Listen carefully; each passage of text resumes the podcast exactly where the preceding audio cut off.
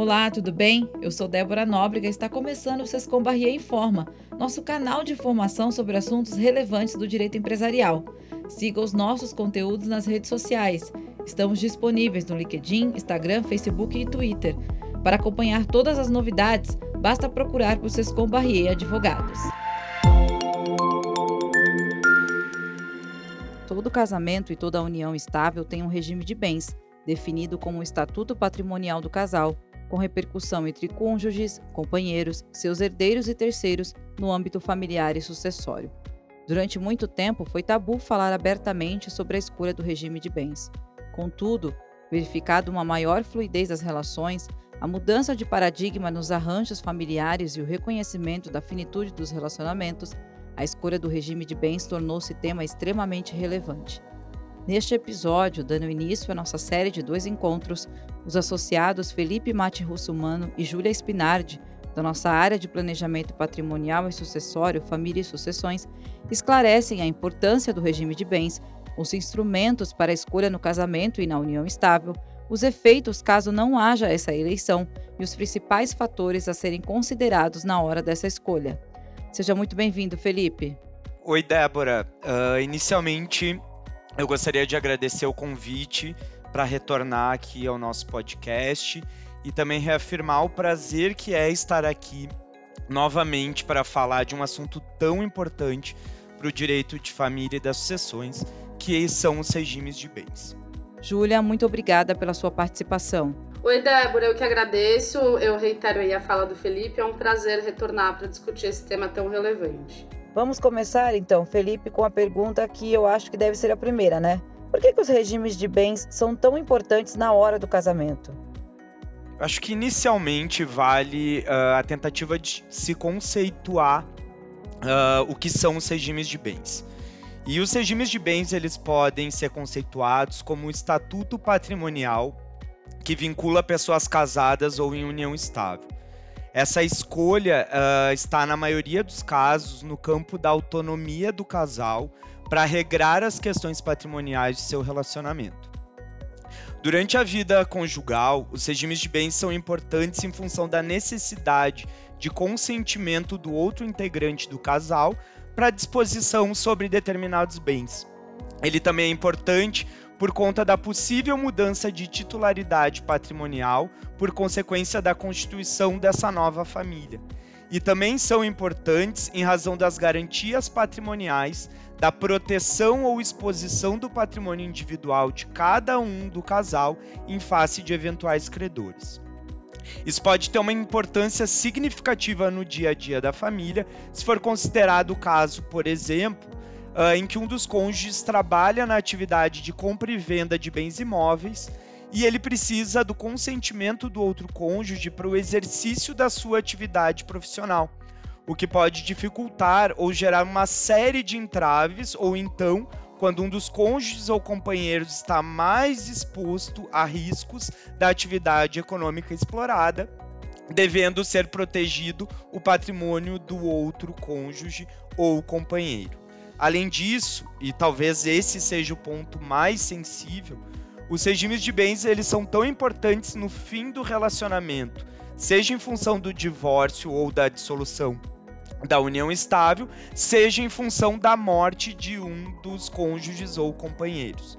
No primeiro caso, do fim do relacionamento em vida, pode haver o litígio entre o ex-casal quanto à extensão do direito de meação e a definição do que seria comum e o que seria exclusivo de cada um do casal, em um regime de comunhão de bens. No segundo caso, do falecimento, o regime de bens ele pode ter impacto direto no direito de herança da pessoa sobrevivente, se houver descendentes deixados pelo falecido. Essas questões elas são, serão tratadas por nós mais adiante. Certo. Júlia, por que tratar sobre esse regime de bens antes ou durante a vigência da entidade familiar ainda é considerado um tabu? Isso se justifica, essa relutância em comentar sobre essa escolha? Olha, Débora, realmente há sim é, uma relutância para tratar desse assunto. Uh, é um tabu sim nos dias de hoje ainda, infelizmente. Acho que isso se deve ao fato de que, historicamente, a nossa sociedade não tem uma tradição, um costume de, de tratar de questões patrimoniais no, no âmbito da família.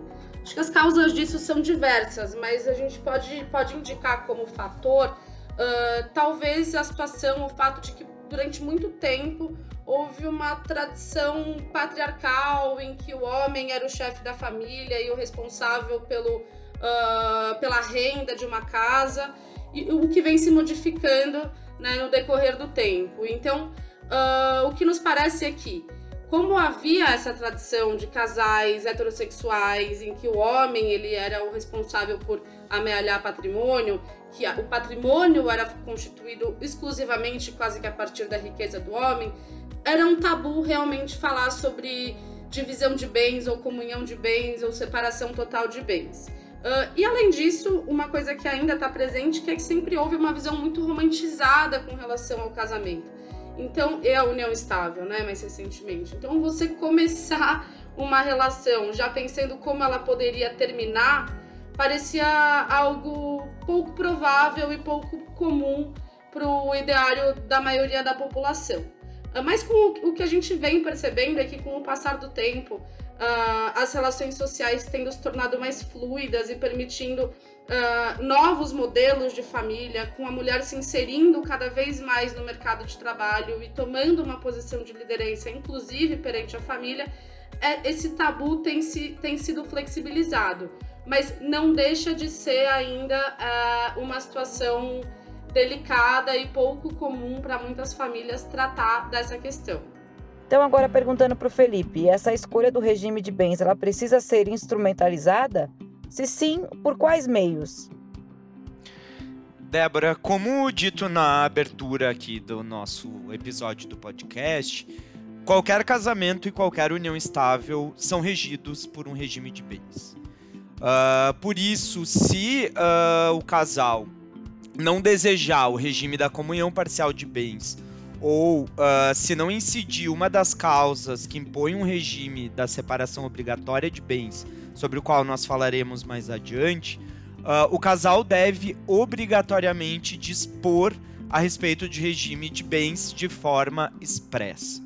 Em se tratando de casamento, um instrumento que nós temos para a escolha de um regime de bens é o pacto antinupcial.